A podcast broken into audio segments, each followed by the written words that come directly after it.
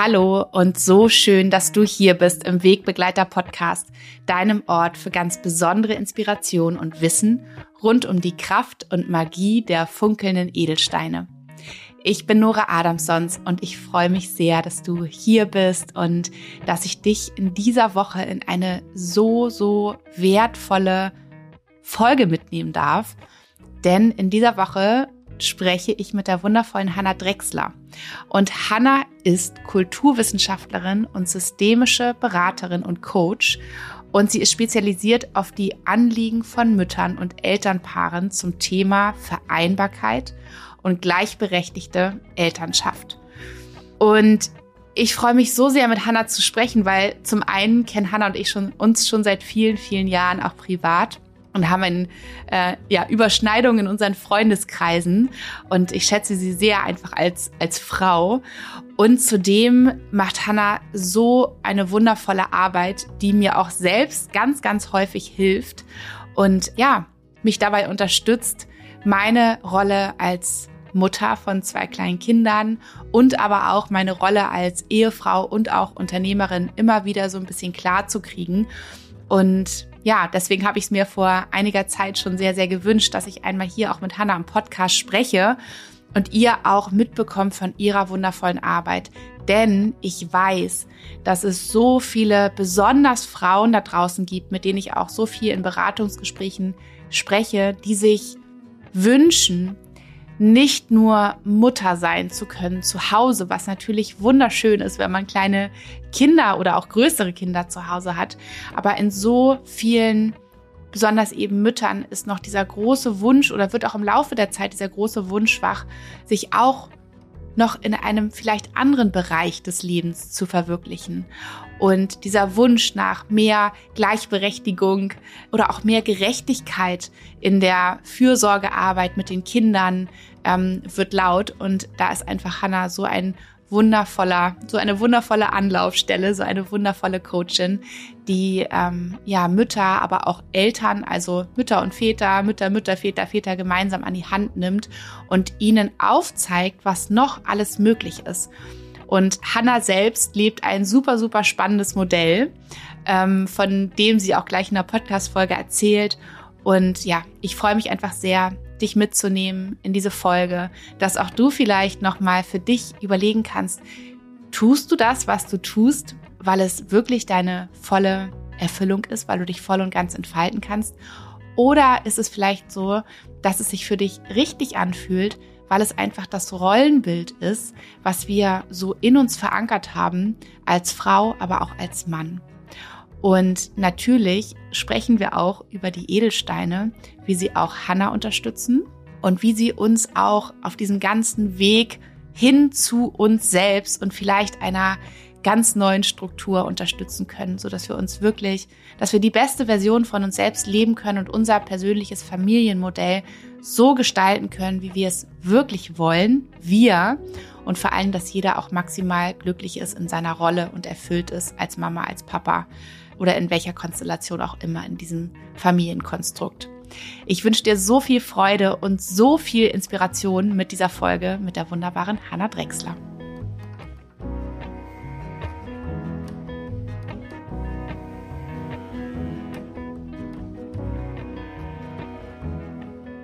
Liebe Hanna, herzlich willkommen in meinem Podcast. Ich freue mich riesig, dass wir es endlich geschafft haben. Äh, ich weiß nicht, wie viele Anläufe wir gebraucht haben, bis wir uns jetzt hier an, äh, an diesem Morgen in aller Frische treffen, um endlich unser Podcastgespräch aufzunehmen. Denn es ist ein so wichtiges Thema, was wir hier besprechen, was wirklich so viele Menschen und vor allen Dingen auch Frauen und Eltern bewegt. Also herzlich willkommen, liebe Hanna. Vielen, vielen Dank für die Einladung. Ich freue mich sehr. Ja, ich habe dich ja auch schon im Intro so ein bisschen vorgestellt, was du machst mit deiner Arbeit. Ähm, wir beide kennen uns ja tatsächlich äh, auch auf privater Ebene schon eine ganze lange Weile und ähm, begleiten uns mal mehr, mal weniger. Und tatsächlich begleitest du mich auch mit deinem wundervollen Podcast. Immer mal wieder mehr, mal weniger. Und ähm, ja, ich lasse mich da auch sehr, sehr gerne inspirieren und auch unterstützen einfach mit deinen Folgen, die du zu unterschiedlichen Aspekten einfach auch des Elternseins, des Mamaseins, der ganzen Konflikte, die, ma die damit einfach so einherkommen. Ja, also vielen, vielen Dank auch dafür. Ich werde sowieso alles verlinken äh, in den Show Notes, dass auch alle darüber hüpfen können. Hanna, ich war ja auch schon bei dir im Podcast. Da hast du mich so ein bisschen äh, befragt, wie unser Modell bei uns zu Hause ist. Es ist ja auch ein bisschen besonders, dass ich eben die bin, die arbeitet. Mein Mann hat sich entschieden, der Hausmann zu sein. Und auch bei dir ähm, ist es ja auch anders, würde ich sagen, als bei den meisten Eltern. Und zwar eigentlich so, wie es, glaube ich, sich sehr, sehr viele Eltern, nicht nur Frauen, sondern auch immer mehr Männer tatsächlich wünschen. Nimm uns doch mal mit, wie es bei dir zu Hause so ist. ja, genau. Bei mir zu Hause ähm, wohne ich mit meinem Mann und äh, zwei Kindern und bald drei Kindern. Und ähm, ja, genau. Und wir teilen uns von Beginn unserer Elternschaft an Erwerbshaus und Care-Arbeit zu gleichen Teilen auf, also das sogenannte 50-50-Modell. Ähm, und das, ja, also das war im Grunde Thema bevor ich das erste Mal schwanger wurde, habe ich so gemerkt, ähm, irgendwie gibt es diesen Kinderwunsch. Mein Mann hatte den sehr explizit und ich habe aber gemerkt, ja, hm, irgendwie habe ich den auch, aber irgendwas hindert mich. Und das war so der erste Struggle-Prozess, würde ich sagen, meiner Mutterschaft. Also dieses so ein erster, ja, dieses starke Ambivalenzgefühl, das glaube ich viele Mütter einfach kennen. Und dann habe ich gemerkt, dass das eben an dieser Vorstellung liegt, dass ich dann sozusagen maßgeblich oder hauptsächlich für das Kind damals ja erstmal, oder wir wussten schon, dass wir auf jeden Fall mehrere Kinder wollten, ähm, ja, dass, dass ich dafür sozusagen hauptsächlich zuständig sein würde. Und meine Erwerbsarbeit, die im Grunde gerade erst so losging, kann man sagen, also ich war noch nicht so viele Jahre äh, erwerbstätig, dass ich die dann wieder so einschränken sollte für, ja, man weiß ja, einige Jahre so. Und als ich das gemerkt habe, ja, haben wir das eben thematisiert und dann ging es auch eigentlich darum, nochmal zu reflektieren, wie haben wir das selber erlebt äh, in unserer Kindheit und so weiter und haben dann eben beschlossen, oder das war sozusagen wirklich der Deal, die Vereinbarung, dass man Mann eben auch reduzieren würde. Da war noch nicht ganz klar, dass es wirklich äh, zu gleichen Teilen äh, sein würde. Da hatten wir auch erstmal so eine zaghafte Annäherung. ja, es war wahrscheinlich so 40, 60 oder so. Und als das Kind dann aber da war und wir so in den Alltag starteten, war irgendwann klar, ja, wieso machen wir das nicht gleich 50-50? Und genau. So hat sich das dann Schritt für Schritt entwickelt, sag ich mal. Es ist wirklich ja, man stellt sich das ja so leicht vor. Wir teilen einfach, wir arbeiten einfach die gleichen Erwerbsstunden und dann, ja, dann ergibt sich irgendwie eine relativ gleiche Betreuungszeit. Aber ja, was dann noch dazu gehört, äh, dass es sowas wie Mittelload gibt und dass Rollenbilder uns einfach stark ja, beeinflussen darin, wofür wir uns verantwortlich fühlen. Und so haben wir viele Prozesse durch. Und das sind auch so die Prozesse, bei denen ich ja Mütter und Eltern begleite letztendlich. Da sozusagen für Fairness, Gleichberechtigung, wie auch immer man es nennen will, zu sorgen. Ähm, ja, was ich glaube ich einfach auf vielen Ebenen abspielt. Ne? Also sozusagen einfach dieser Gefühlsebene, was fühlt sich überhaupt fair an, was entspricht uns, was sind überhaupt unsere Bedürfnisse. Also ich glaube, für 50-50 haben viele so einen Erbsenzähler.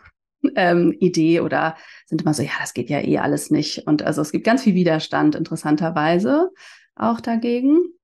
Ähnlich wie es sozusagen gegen euer, in Anführungsstrichen, verkehrtes Modell, äh, umgekehrtes, nicht verkehrtes, umgekehrtes Modell ja auch viel Widerstand gibt. Ne?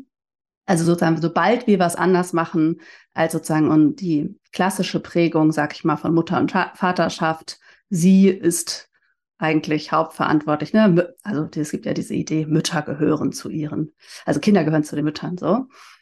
Und eben nicht so sehr die Idee, dass Kinder auch zu Vätern gehören und dass Väter genauso gute Mütter in Anführungsstrichen, also was sozusagen die, das, was, wofür sie stehen sein können und Mütter genauso gute Väter in Anführungsstrichen. Ja, also ein großes, komplexes Feld, das wir eben zu Hause äh, leben und womit ja, es uns aber wirklich sehr gut geht. Hm, so, so spannend und so cool, dass du dich wirklich dafür einsetzt und einfach auch zeigst, dass es funktionieren kann, ne, wenn beides wollen. Was, wo, wo kommt ihr denn beide her? Also war das bei euren Eltern ähnlich strukturiert, sodass ihr es vielleicht leichter hattet als andere oder wie, wie war das bei euch? Ähm, also tatsächlich war es so, dass meine Eltern ein eher unkonventionelles Modell für die 80er Jahre gelebt haben, weil sie beide selbstständig beziehungsweise teilweise auch in Ausbildung waren. Äh, ich habe eine Schwester, wir sind relativ nah nacheinander geboren und genau, also meine Eltern haben sozusagen in dem gleichen Betrieb damals gearbeitet und genau mussten das irgendwie am Laufen halten und deswegen war ganz klar, dass sie sozusagen sich auch beide um uns kümmern würden. Und also das war jetzt nicht 50-50, aber ähm, meine Mutter hat relativ früh in Anführungsstrichen wieder angefangen zu arbeiten. Es gab eine Tagesmutter, bei der erst ich, dann auch meine Schwester regelmäßig waren und die auch wirklich wie so eine weitere, wirklich sehr enge Bezugsperson für mich bis heute ist, womit ich eine wirklich unglaublich positive Erfahrung gemacht habe, was dieses Netzwerk auch betrifft und sozusagen diese Familie als Dorf. Und das ist ganz sicher nicht nur eine Bezugsperson braucht. So, ganz im Gegenteil. Also das war eine prägende Erfahrung. Und auch mein Vater war ähm, sozusagen hat sich um uns sehr intensiv gekümmert, auch als wirklich kleine Kinder und war dann aber auch so in dieser Kindergarten, Grundschulzeit an zwei Nachmittagen zu Hause. Und das ist, ja, das ist für mich auf jeden Fall eine sehr prägsame Erfahrung. Das war dann später auch ein bisschen anders und dann wieder etwas klassischer. Aber ja, das habe ich dann schon gemerkt in meinem Mutterwerden, dass das, äh, das war mir gar nicht so bewusst, ne, dass das eben was ganz Großes macht mit diesem Vaterbild. Und der, also das hat in mir diese Möglichkeit, na klar, kannst du auch reduzieren, halt total aufgemacht. Also, ne, das ist, ich glaube, viele denken einfach, also die gehen, kommen einfach nicht mal auf die Idee, absurderweise, ne, dass ja auch Männer in Teilzeit arbeiten können.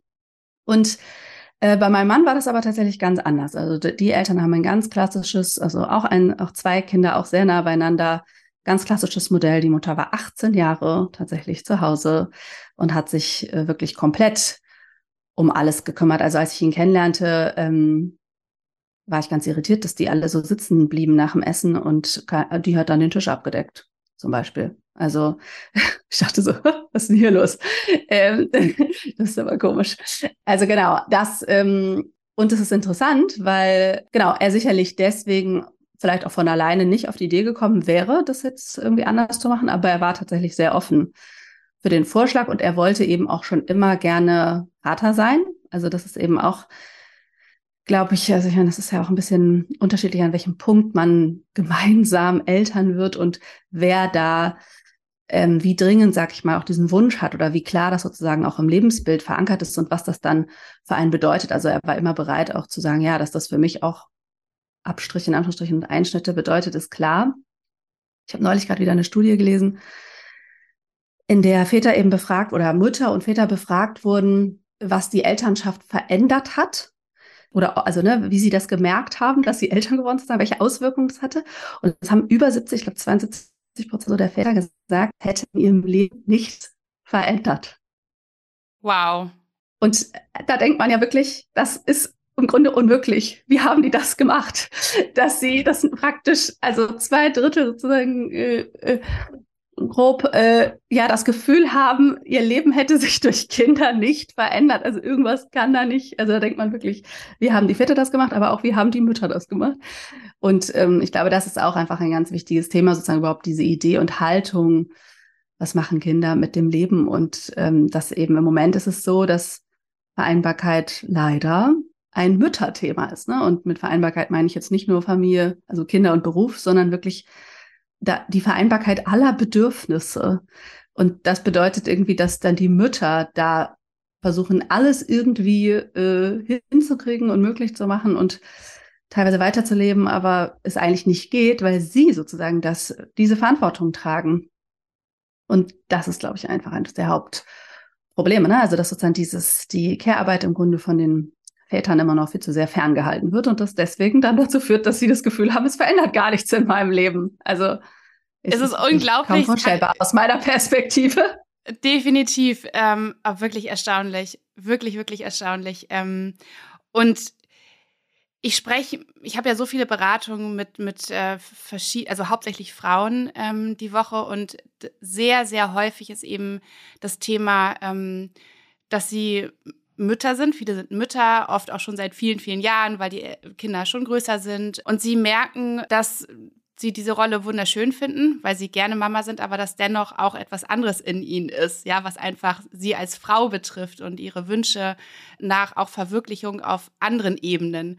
Und tatsächlich aber auch spreche ich ab und an mit Menschen und habe auch äh, mit Männern und habe auch Männer in meiner Umgebung, die aber auch sagen, ja, irgendwie würde ich auch gerne mehr Papa sein, aber irgendwie geht's ja nicht. Ne? Mhm. Und ähm, da ist deine Arbeit, finde ich, so wertvoll, einmal überhaupt so diese Möglichkeit, ja, die, dass diese Möglichkeit existiert, dass es auch anders sein kann.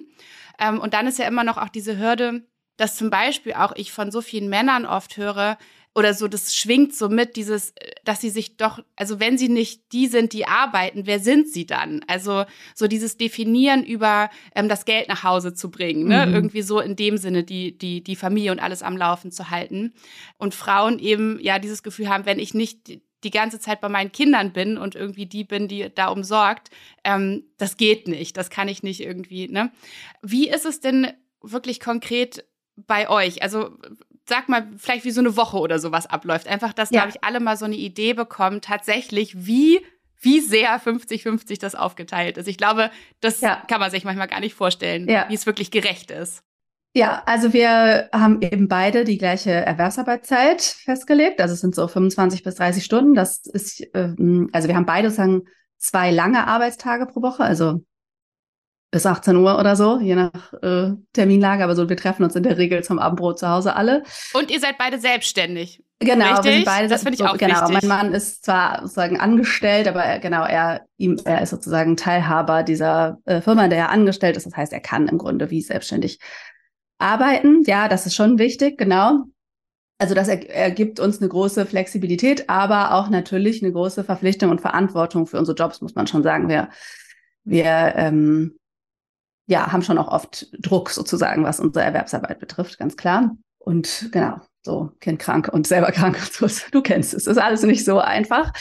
Aber natürlich kommt es vor und ähm, muss integriert werden. Genau.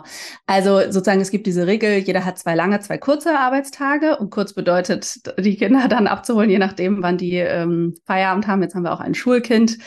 Da gibt es auch in der Schule zwei lange und drei kurze Schultage. Und äh, insofern haben wir das damit sozusagen synchronisiert, dass jeder an einem langen und einem kurzen Schultag lang bzw. kurz arbeitet und diesen dritten kurzen Tag, den wechseln wir uns der Montag, den wechseln wir uns sozusagen jede Woche ab, sodass wir dann ne, jede zweite Woche drei lange und äh, da jede zweite Woche, also immer im Wechsel zwei ähm, haben. Das ist sozusagen der aktuelle Stand. Das war auch mal ein bisschen anders. Das, was weiß ich, als ich in Weiterbildungsphasen war und irgendwie immer mittwochs von 17 bis 21 Uhr in Weiterbildung war, habe ich dann mittwochs abgeholt äh, und dann habe ich sozusagen den halben Nachmittag gemacht und dann hat mein Mann übernommen oder so. Ne? Also wir haben das natürlich auch je nach Lebenslage irgendwie hin und her geschoben, aber es war immer Prämisse. Also jetzt reden wir mal nicht Elternzeiten und irgendwelchen Details, wo man Säuglinge versorgt, aber ähm, sozusagen in diesem normalen Familienalltag, ähm, genau, dass da die gleiche Erwerbs- und Betreuungszeit ist. Das ist schon mal sozusagen die ganz grobe Orientierung, die schon sicherlich viel vorgibt, ne? Äh, dass wir sozusagen gleich viel Zeit mit den Kindern verbringen. Und ähm, dann gibt es relativ viele fest verteilte Aufgaben, also sozusagen auf dieser ganz organisatorischen Ebene von Haus- und Care-Arbeit haben wir ja, dann irgendwann gemerkt, ne, mit so einem, mit dem Erstkind laufen Dinge noch so irgendwie weiter und man macht noch mal, was man vorher so, wofür man vorher vielleicht so zuständig war. Da hatten wir allerdings tatsächlich auch schon immer, muss man sagen, weil wir auch zusammen in einer WG gelebt haben eine Zeit lang, ähm, ne, sowas wie so ein Putzplan oder so eine Orientierung, wer da was macht. Ja, das hatten wir dann so weiter, aber irgendwann haben wir gemerkt und spätestens beim zweiten Kind waren wir so, okay, jetzt kommen wir nicht mehr klar mit irgendwie jeder macht, was er will. Und es fühlt sich fair an, weil dann ist es nicht mehr fair verteilt. Ähm, und genau dieses, diese feste Verteilung, wer ist für was zuständig, für nicht nur hinbringen und abholen, sondern auch sowas wie Kinderarztbesuche. Welche Ärzte? Gibt ja nicht nur Kinderärzte, Augenärzte, Zahnärzte, keine Ahnung, was da noch so kommt. Ähm, Kinderkleidung, natürlich auch Wäsche, äh, bestimmte äh, Kochen und so weiter. Also all diese, das ist ja so eine Mischung. Geschenke besorgen für irgendwelche, so da, ne, Geburtstage und so. Da haben wir so feste Pakete im Grunde benannt und die sind fest verteilt, wer für was zuständig ist. Und das, wie gesagt, das hat sich auch immer mal verändert, je nach Anzahl der Kinder und Zustand jetzt zum Beispiel, Schwangerschaft, wieder neues Thema, kommen wieder neue Aufgaben und so weiter. Das verteilen wir dann immer mal um. Und wir haben, als wir, also ich glaube, ja, also in diesem Alltag mit zwei Kindern, sage ich mal, als wir da so richtig angekommen waren, mal ähm, überschlagen, dass wir sozusagen so jeweils ein Drittel festverteilte Aufgaben haben von all den Aufgaben, die, es gibt bei uns. Das ist ja auch je nach Familie einfach ein bisschen anders. Ne? Wer wohnt wie, hat man noch, keine Ahnung, einen Garten, um den man sich kümmern muss oder ein Auto oder was auch immer, dann gibt es noch mehr Aufgaben. Und ein Drittel dafür sind wir sozusagen gemeinsam zuständig und ähm, das ergibt sich eben auch aus dieser überschneidenden also Betreuungszeit. Und genau, das sind so Aufgaben, die wir dann regelmäßig sammeln und besprechen. Oder Aufgaben, die einfach noch so zusätzlich immer wieder dazu kommen. Irgendwelche Zettel aus der Schule oder so weiter. Dafür setzen wir uns einmal die Woche zusammen. Also es gibt ein ausgeklügeltes Organisationssystem mittlerweile, um, ja, damit das eben nicht automatisch die Person macht, der es gesagt wird. Ne? Also sozusagen, es passiert ja, dass dann was weiß ich, bei mir klassischerweise auch, die Kinderärztin ruft immer mich an, obwohl mein Mann wird, äh, weiß nicht, welchem Kind da war. Und äh, so, und dann ergibt sich daraus irgendeine Aufgabe und ich denke mir so, ja, okay, ähm, wieso ist das jetzt meine? Ne? Oder nur weil ich das Kind aus der Schule abgeholt habe und da irgendein Zettel ist, wo wir irgendwas ausfüllen müssen, äh, muss ich das noch niemals direkt machen, sondern das meistens hat das auch Zeit, bis wir uns da zusammensetzen und dann gucken wir eben, wer macht's und wer hat gerade wie viel. Genau. Das ist so, ja, diese Mischung aus sozusagen fester Wochenstruktur, fest verteilten Aufgaben und auch zu wissen, wofür bin ich eben nicht zuständig, beziehungsweise wofür sind wir gemeinsam zuständig. Das sind so die wichtigsten Dinge. Genau. Die, die zu diesem 50-50-Modell führen und dafür sorgen, dass es so bleibt. Ja, ja, vielen Dank für den Einblick. Ich glaube, es gibt ziemlich viele, vor allen Dingen Mamas, die gerade zuhören, die sich das sehr wünschen, dass es sich zu kleinen Teilen vielleicht auch erstmal beginnen bei ihnen verschieben darf, sodass sie vielleicht auch wieder eben mehr Raum machen können für das, was sie sich sonst noch wünschen, auch für sich. Sei es erstmal auch überhaupt mal ein bisschen Selbstfürsorge, damit fängt es ja auch häufig an, damit man überhaupt auch schauen kann, was sind eigentlich meine Wünsche, ne? abgesehen vom Mama sein? Was möchte ich vielleicht noch daneben auch verwirklichen? Wofür bin ich noch da? Was würdest du sagen, ähm, sind so die allerersten Schritte, die man gehen kann, wenn man sich das wünscht. Weil häufig fühlt man sich ja einfach so über Jahre total stuck und weiß gar nicht, äh, kann ich jetzt mit meinem Partner oder andersrum mit meiner Partnerin irgendwie darüber sprechen? Und, und wenn die andere, der andere Part sozusagen bereit ist, wie, wie gehen wir das an? Hast du da irgendwie mhm. einen Ansatz? Ja, also genau, der erste Punkt ist auf jeden Fall darüber ins Gespräch zu kommen, würde ich ja auch sagen. Ähm, und ja, einfach erstmal diesen Wunsch zu äußern oder diese Beobachtung zu teilen, ne? So und so geht's mir. Und das und das merke ich, das weiß ich nicht, immer alles bei mir landet äh, oder ich ganz wenig Freizeit habe. Ich finde nämlich auch tatsächlich ein sehr wichtiger Punkt. Ein wirkliches Kriterium, meiner Meinung nach, für gleichberechtigte, faire Elternschaft ist eben, haben beide Elternteile gleich viel Freizeit. Weil, dass wir immer Arbeit haben, das ist so. Und wenn wir Care-Arbeit als Arbeit anerkennen wollen, was wir ja in dem 50-50-Modell auf jeden Fall tun, aber was eben schwerer ist in einem ja anders verteilten Modell oft, dann äh, ist es eigentlich die einzige Orientierung, die wir haben können, ist, wie viel Freizeit hat jeder, jede. Ähm, weil, wie gesagt, es ist dann ja auch egal, wer welche Art der Arbeit macht. Es ist eben Arbeit. Und gerade Care-Arbeit hört ja oft nie auf. Und da gibt es eben keinen Feierabend, keinen Urlaub, den man einreichen kann, keine richtige Mittagspause, die man machen kann und so weiter und so fort. Deswegen ist, wenn man da überhaupt mal was auch vergleicht, äh, super wichtig, sich bewusst zu machen, also Erwerbsarbeitszeit plus Betreuungszeiten, und die sind eben womöglich auch nachts, also die muss man ja auch dazu rechnen, gegen Erwerbsarbeit plus Betreuungszeit sozusagen. Ne? Da, also das wirklich mal zu vergleichen, wer arbeitet dann eigentlich wie viele Stunden, weil das ist ein Hauptproblem, glaube ich, im Kopf und das ist, das ist eben gesellschaftlich geprägt, dass eben Care-Arbeit wie Freizeit behandelt wird und sozusagen Kinder Privatvergnügen sind und ähm, ja, das eben gesellschaftlich nicht anerkannt ist und also durch die Strukturen, die wir haben, zumindest nicht als Arbeit anerkannt ist. Und deswegen ist das schon ein großer Schlüssel, das selbst zu tun. Ne? Also jetzt springe ich schon ein paar Schritte weiter, aber sozusagen dieses Gespräch darüber hat oft eben auch was mit dieser Wertschätzung und Prägung auch dazu zu tun und sich auch bewusst zu machen, wie betrachtest du das eigentlich? Ne? Das ist halt oft auch von zum Beispiel Vollzeit plus arbeiten Väter das Gefühl, ne, du bist ja zu Hause, du hast ja irgendwie frei oder Zeit für dich. So, die können dann schwer verstehen, wie das nicht gelingen kann, da irgendwie, ne, ähm, ja, dieses Gefühl von Freizeit oder Raum für sich zu haben. Das kann man eben meist nachvollziehen oder muss irgendwie die Erfahrung machen, ne, auch. Und ähm, ja, also es ist so ein gegenseitiger Neid ja manchmal, ne, auf sozusagen den Zustand. Und da ist der Prozess eigentlich sehr, ja, dieser Kontakt zu den eigenen Bedürfnissen eigentlich erstmal wirklich sich zu erlauben, jeder für sich, wahrzunehmen, was ist denn wirklich mein Bedürfnis? Worum geht es mir? Was brauche ich denn eigentlich? Brauche ich zum Beispiel mehr Erwerbsarbeitszeit, weil ich eigentlich mich beruflich mehr verwirklichen möchte? Brauche ich eigentlich mehr Freizeit? Raum für mich, ne? Pausen? Brauche ich eigentlich, geht es um Wertschätzung und Anerkennung? Also eigentlich muss man erstmal klären, was, was macht genau dieses Unwohlsein? Wofür ist es sozusagen zu wenig oder was genau kommt eigentlich zu kurz. Und es könnte zum Beispiel ein ganz pragmatischer Schritt sein, zu sagen, okay, wir achten mal darauf oder wir planen mal wirklich, das machen wir auch, eben in dieser Wochenstruktur, äh, diese jeweilige Freizeit ein.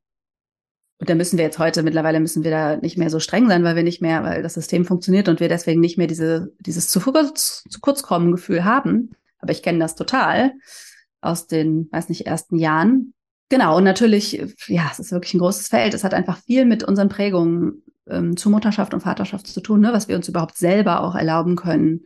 Wie viel Freizeit darf eine Mutter, darf ein Vater haben? Kann ich loslassen? Kann ich das alles abgeben? Genau.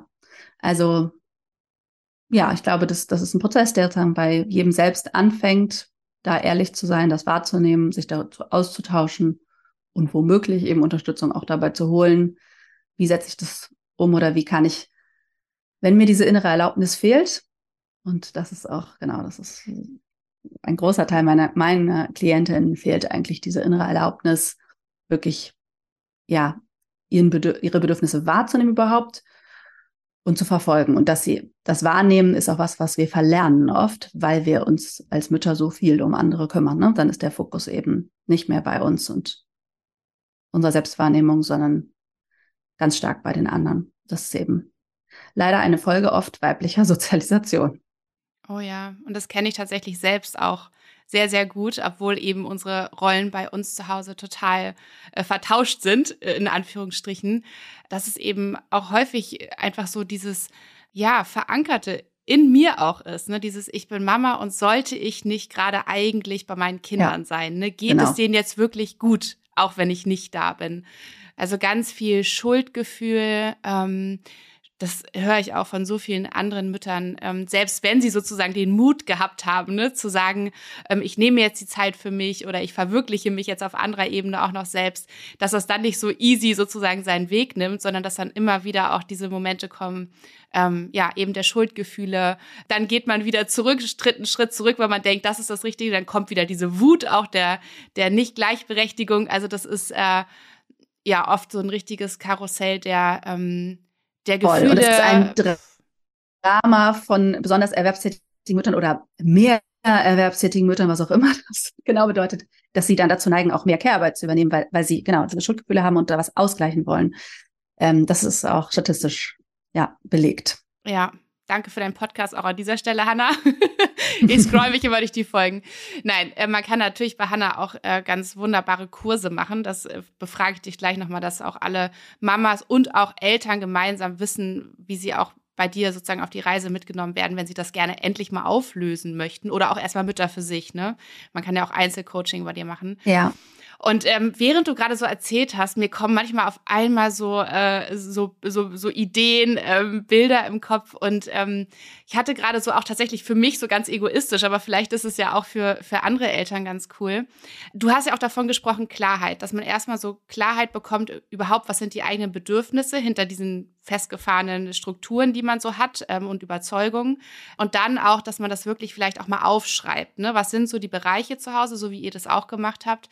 Was sind die Aufgaben? Was sind die Bereiche? Wann ist wo wie Freizeit für wen?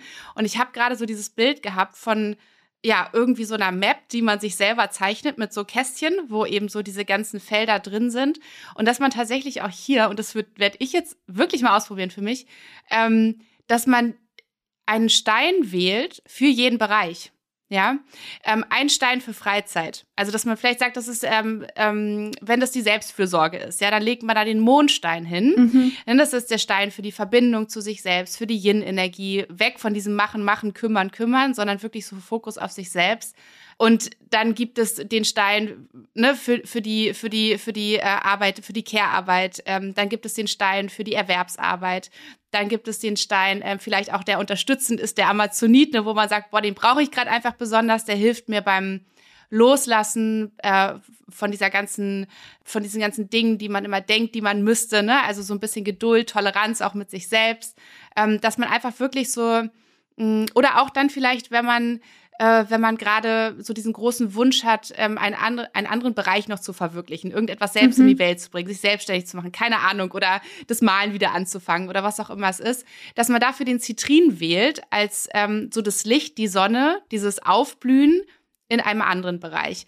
Und dass man dann immer, wenn dieser Bereich gerade dran ist, dass man sich den Stein einfach schnappt und dass es wie so nochmal diese Bestätigung ist, das ist jetzt gerade das ist jetzt gerade meins und das darf ich und das mache ich und das erlaube ich mir. Ähm, und auch der andere Part kann dann wunderbar an diese Map rantreten und sehen, ah ja, stimmt, ja, das ist gerade ihre Zeit und die lasse ich ihr so lange, bis dieser Stein nach Beendigung dieser Zeit wieder dort liegt und ich ihn mir zum Beispiel nehmen kann, weil dann meine Zeit dran ist. Ne? Ja. ja, ist eine super schöne Idee weil es ja tatsächlich, also einmal natürlich auch durch die Wegbegleiter, die sich viele Frauen vor allen Dingen wünschen, als Bestärkung auch und Unterstützung eben mutig loszugehen, mutig Veränderungen anzustoßen, endlich sich um sich selbst mehr zu kümmern, dass man auch eben sich sowas gestalten kann. Voll, ne, auf jeden zweit. Fall. Ist eine sehr gute Idee. Und ich glaube, also ich muss auch gerade mal denken, ich trage ja tatsächlich heute meine Zykluskette, also ja. mit sozusagen kleinen Perlen für jede Zyklusphase. Also wenn man diese Bereiche für sich festgelegt hat. Also ich, also ich finde den Anspruch auch schon relativ hoch, ehrlich gesagt, dass man das, dass es sich zu zweit sozusagen decken muss. Ne? Also ich glaube, es ist völlig ausreichend, sozusagen erstmal für sich Absolut. anzufangen und sich bewusst zu machen, was bedeutet es denn für mich, sozusagen, welche Bereiche will ich leben, was macht mich aus als Frau und Mutter, beziehungsweise also Frau, die auch Mutter ist, sag ich ja immer gerne, weil ähm, es ist eben diese krasse Definition über das Muttersein, ich meine, das darf natürlich jede für sich selbst entscheiden, aber ich nehme mich als Frau wahr, die eben auch Mutter ist, aber nicht nur. Ne? Und das, diese Vielseitigkeit könnte sich ja auch zum Beispiel ne, an sozusagen, dass man sich auch ja sowas wie vier Bereiche, sechs Bereiche, keine Ahnung, und und die sozusagen sich ja vielleicht auch trägt, um das diese Vielfalt deutlich zu machen.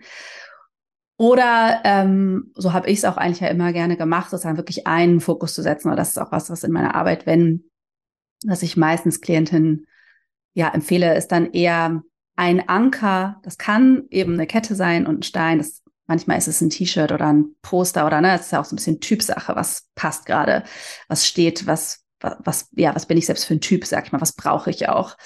Aber damit natürlich auf diese Art und Weise zu spielen und zu sagen, ich ich werde mir bewusst, was hat jetzt Priorität, welcher dieser vielen Bereiche der Vereinbarkeit ist vielleicht ein bisschen zu kurz gekommen, welcher soll jetzt sich mal entfalten dürfen, mehr wachsen, mehr Raum kriegen. Und dann, genau, gucke ich, wofür steht der eigentlich, ne? Was bedeutet das genau? Welches Bedürfnis steht dahinter? Und zum Beispiel dann, welchen Stein könnte ich da, also ja, sozusagen als Orientierung äh, nehmen. Und also, weil dieser Fokus oft Ne, manchmal ist das ein Wort mit einem Stein oder es ist nur der Stein, aber also oft ist der Anspruch einfach sehr hoch, wirklich diese ganzen Bereiche auf einmal im Blick zu haben. Und es kann sehr entlastend sein, zu sagen, ich kümmere mich jetzt erstmal einfach um diesen einen, weil die anderen sind eh da, die sind eh versorgt, die passieren sozusagen. Ne? Die muss ich jetzt nicht so sehr in den Fokus nehmen, aber ich gucke, dass ich ähm, den, der vielleicht am wenigsten versorgt ist, aber für mich besonders wichtig ist, zur Priorität mache. Und tatsächlich ja. gibt es dazu eine kostenlose Reflexionsübung, wo wir schon bei angeboten waren, auf meiner Website. Äh, ich nenne das Vereinbarkeitskompass. Das ist so ein kostenloses E-Book, was man sich runterladen kann, wo man äh, angeleitet ist, darüber zu reflektieren, welcher Bereich eigentlich gerade ähm, sozusagen diese Überschneidung von, da geht es mir gerade nicht so gut, aber der ist mir besonders wichtig, hat um den dann wieder sozusagen. Das kann der Beruf sein, ne? das kann eben die Selbstfürsorge, die Freizeit sein, das kann die Partnerschaft sein. Ähm, also was auch immer das ist, da, weil das ist oft ja ein Gefühl, dass da das, weil es so viel ist, dass wir gar nicht wissen, wo wir anfangen sollen und dass wir eher so ein bisschen gelähmt und erschlagen sind und denken, oh Gott, irgendwie ist alles einfach nur zu viel. Aber ich weiß auch nicht so richtig was. Und also dieses Sortieren ist oft dann sehr wichtig. Genau, und da auf jeden Fall kann ich alle nur einladen, sich da sozusagen einen Anker äh, zu setzen und zu sagen, das ist sozusagen die Qualität, die ich jetzt ja vergrößern möchte. Ja, super schön. Ähm, wir haben ja auch schon, es ist jetzt auch schon wieder eine Ewigkeit her, haben wir auch über die Statement-Ketten mal gesprochen von mir, ähm, wo wir auch eben Worte, kurze Sätze einprägen können. Und du ja auch schon damals ja, gesagt hast, das ist so das ist so cool und das ist so wertvoll für eben Mütter, ne? Ähm, oder auch Väter natürlich, wenn, wenn sie gerne so eine Kette tragen möchten. Ähm, es ist so eine gute Erinnerung, ne? Genau. Also, weil das ist es halt. Wir werden halt viel zu schnell in den Alltagsstrudel äh, gerissen und wenn ich mir schon die Zeit nehme, ne, mir bewusst zu machen, was ist es eigentlich für eine Qualität, ich da brauche. Es kann, lass es Mut sein, zum Beispiel, dass ich diese Dinge anspreche, dass ich immer mehr für mich einstehe oder was auch immer, ne? Die Leichtigkeit.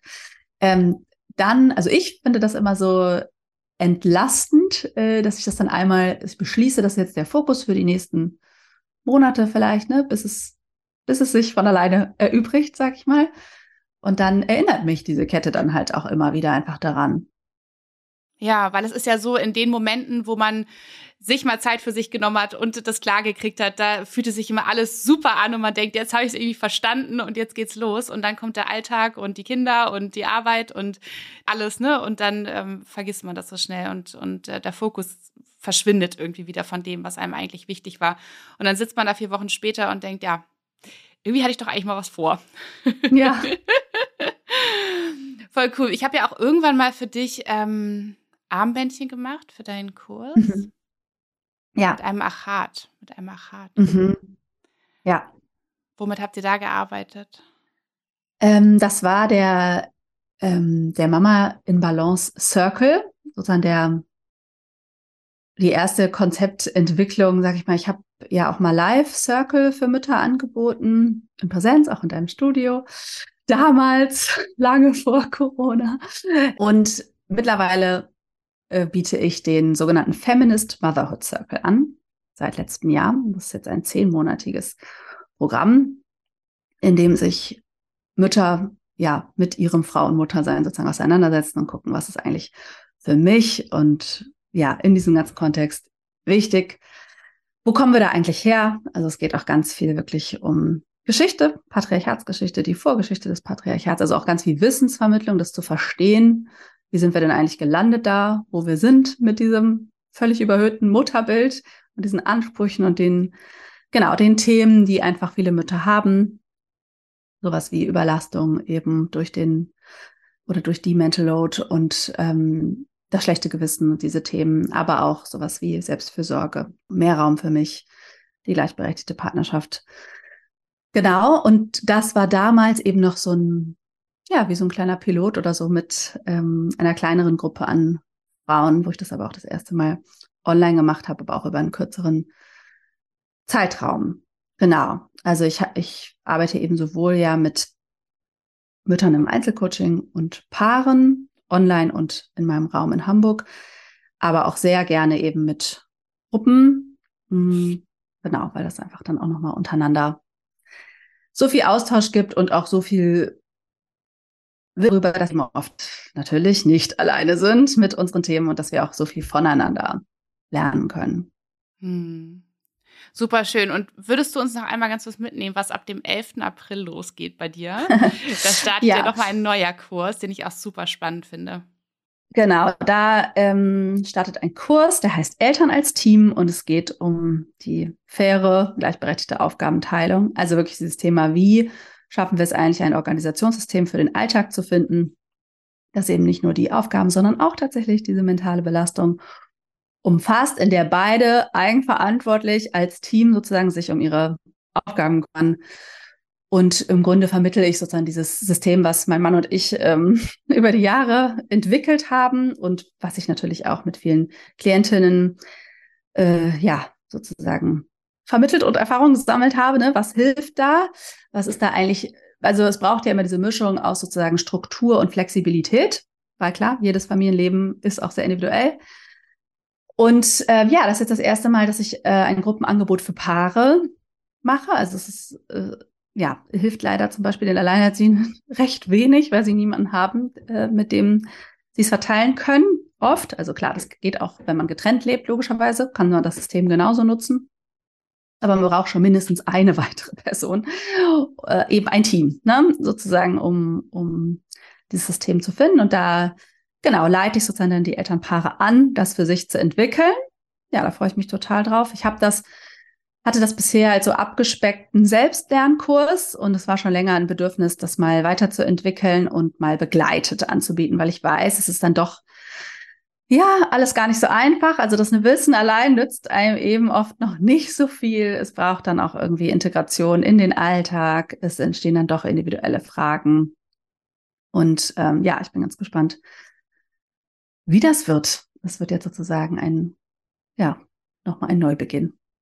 Richtig cool. Ab dem 11. April, man kann sich jetzt wahrscheinlich Genau, man kann bereits, sich seit ne? gestern anmelden. Genau, mhm. es gibt so zwei Wochen ungefähr. Also nach Ostern geht's los. Und das startet dann erstmal auch sozusagen, ähm, der Anfang ist eher so eine Ausrichtung, sozusagen noch zu zweit äh, in der Reflexion in der ersten Woche. Und dann am 18. April sozusagen gibt es das erste Mal den Live, äh, das Live-Zusammenkommen online. Und das ist dann fünf Module bis Ende Mai und äh, dann nochmal Ende Juni auch so ein Abschluss äh, sozusagen online. Genau. Es fällt mir gerade ein, dass ähm, ich habe eine neue Mitarbeiterin. Ja. Die äh, wird auch ab April beginnen und wird ja meine, das Studio Nayona unten hauptsächlich betreuen. Ich eröffne ja wieder. Es wird ja ein richtig, richtig geiler Laden da unten. Und da ist es auch total schön gerade zu hören, dass äh, sie, also die haben einen kleinen Sohn und sie hat gesagt, sie möchte jetzt gerne hier 25 Stunden arbeiten. Ähm, und es sind eben auch oft die Nachmittage und auch Abende. Und hat ihr Freund gesagt, alles klar, dann reduziere ich meinen Job. Und er hat einen mhm. super guten Job, sagen wir mal so. Aber er hat gesagt, das ist äh, wunderbar, wenn du das Gefühl hast, dass du dich hier, dass es etwas Erfüllendes für dich ist und dass du hier gerne arbeiten möchtest.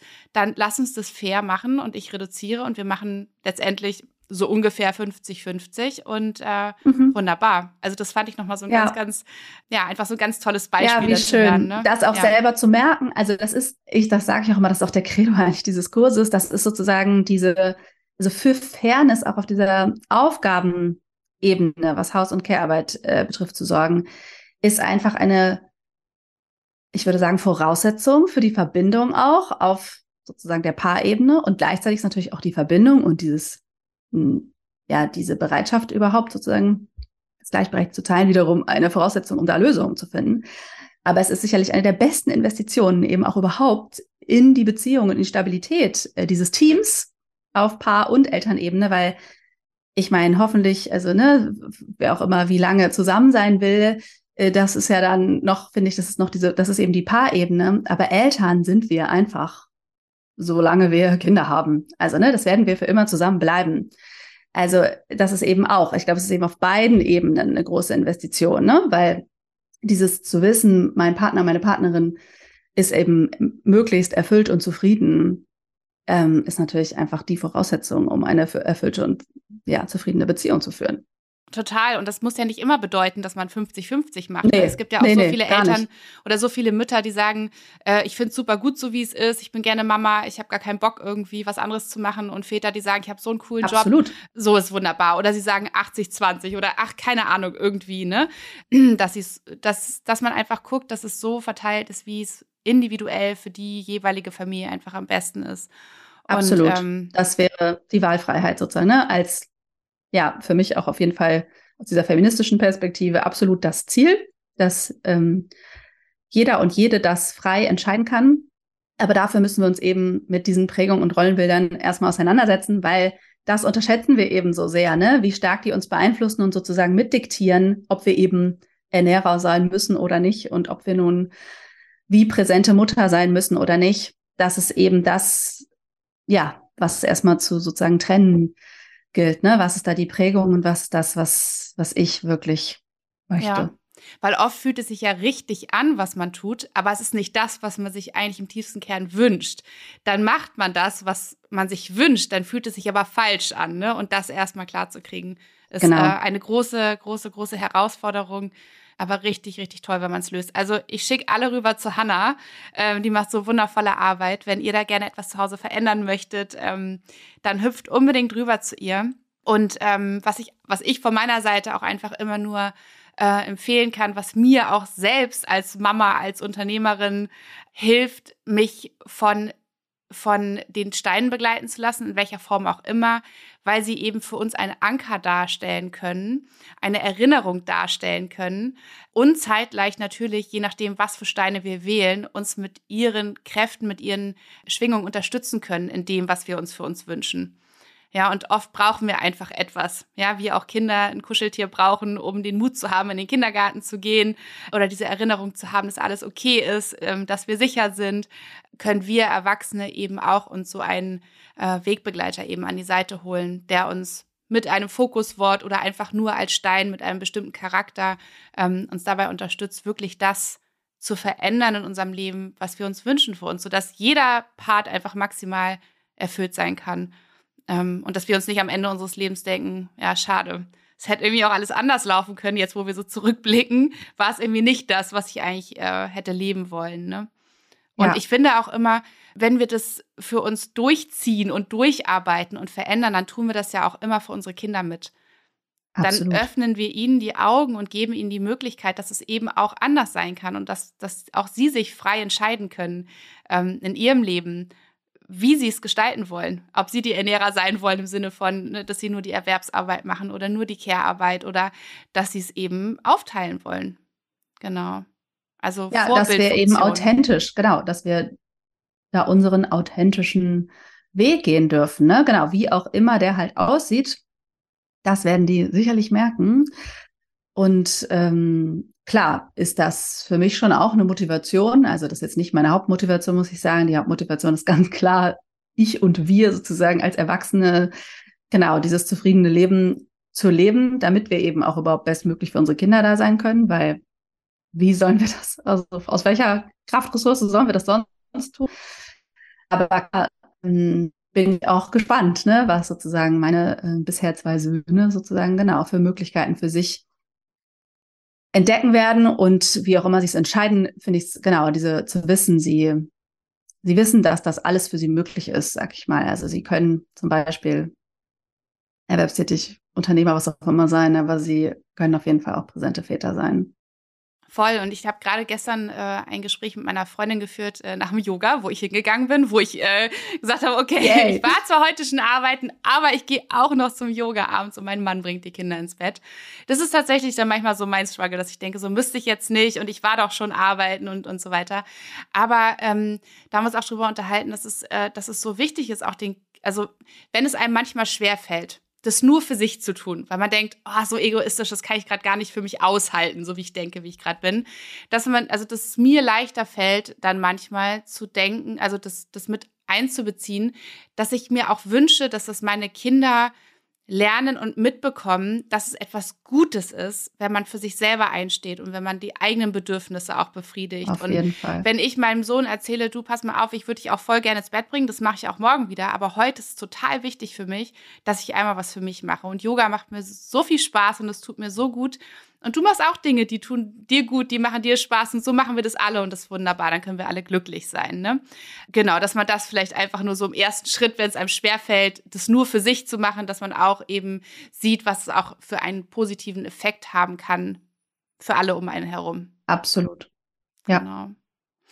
Hanna, ich stelle ja immer allen meinen Podcast-Gästen eine letzte Frage. Wenn du einen riesengroßen Keller hättest, voller Edelsteine, alle, die es gibt auf der Welt in Massen. welchen Edelstein würdest du gerne jedem Menschen auf der Welt mitgeben? Und du musst den Stein nicht wissen, aber vielleicht ist es eine Qualität, die dir einfällt, sodass ich dann den Stein nennen kann. Mhm. Ja, tatsächlich, äh, ich glaube, den Mondstein für die Yin-Energie und die Weiblichkeit sozusagen, also weil die einfach oder die weibliche Kraft eben leider durch die patriarchale Prägung so unterrepräsentiert ist in unserer Welt und als Qualität eben, also was zum Beispiel Care-Arbeit betrifft, ne, so abgewertet ist und der weibliche Körper und so weiter. Großes Thema wieder mal. Und ja, um da sozusagen als Welt betrachtet mehr in Balance sozusagen zu kommen, was diese Qualität und Energie betrifft.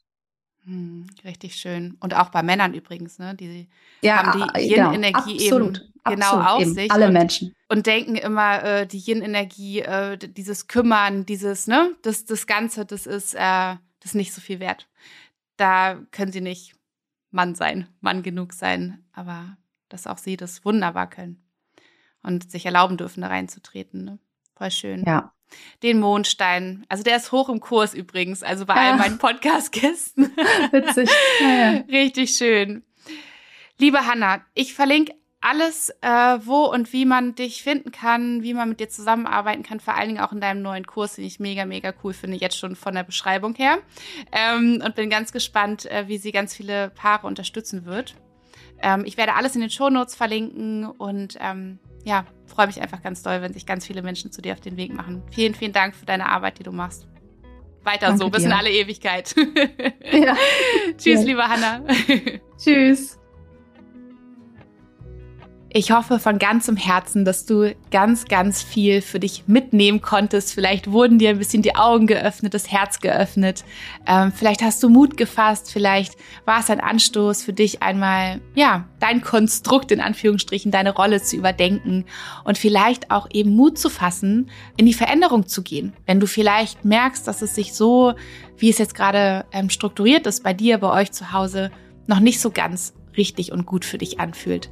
Da würde ich dir von wirklich ganzem Herzen empfehlen, wie ich das schon die ganze Folge lang, glaube ich, gemacht habe, einmal rüber zu hüpfen zu Hannah und ähm, dir ihre Angebote anzuschauen und unbedingt auch ihren Podcast zu hören. Sie hat so viele unterstützende Folgen, die wie gesagt auch mich, denn auch ich bin oft in diesem Struggle, Mama zu sein, ähm, Unternehmerin zu sein, Ehefrau zu sein und so weiter gefangen.